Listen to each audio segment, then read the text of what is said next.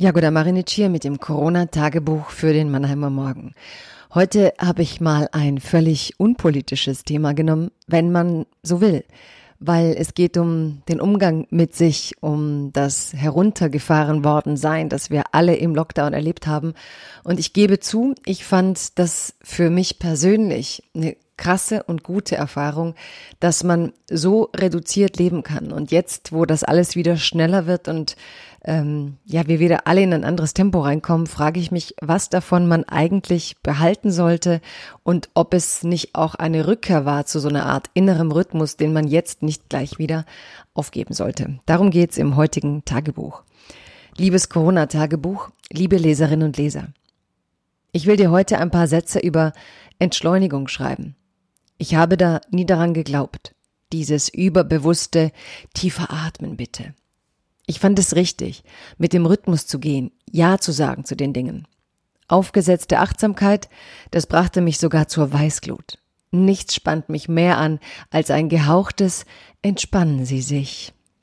Mein einziger Workshop zum Thema Achtsamkeit, den ich meinte buchen zu müssen, frustrierte mich schon in der ersten Stunde, weil ich ewig auf einer Rosine herumkauen sollte, um ihrer verschiedenen Geschmäcker genau zu schmecken.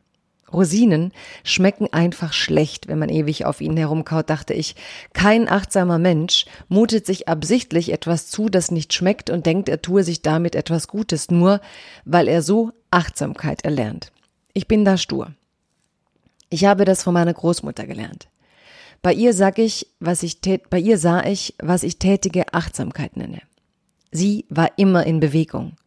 Bis in ihre Neunziger hatte sie ihre Ziegen, Katzen und Trauben am Haus. Sie kümmerte sich um ihre wenigen Besitztümer. Für mich war sie sowas wie der kleine Prinz des Hinterlands.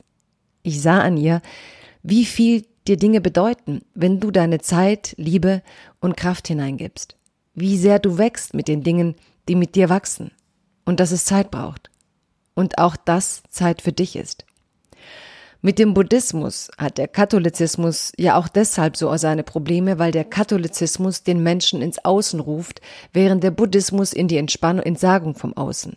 Das wird jetzt vor keinem Buddhismus-Experten standhalten.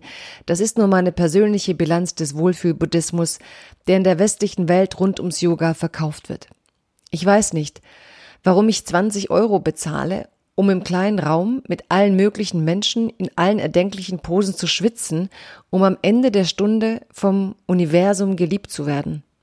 Die Lebensart meiner Großmutter war billiger und entspannter. Dieser Lockdown hat mir aber gezeigt, wie leicht uns der Takt heutzutage wegtreibt von diesem inneren Rhythmus, den Großmutter in ihrem Steinhaus hatte, und wie leicht die Ruhe doch zu finden ist, wenn man wieder auf sich hören lernt. Man muss dafür keine teuren Lebenskurse oder Achtsamkeitskurse besuchen, nur ruhiger hinhören und folgen. Bleiben Sie also gesund.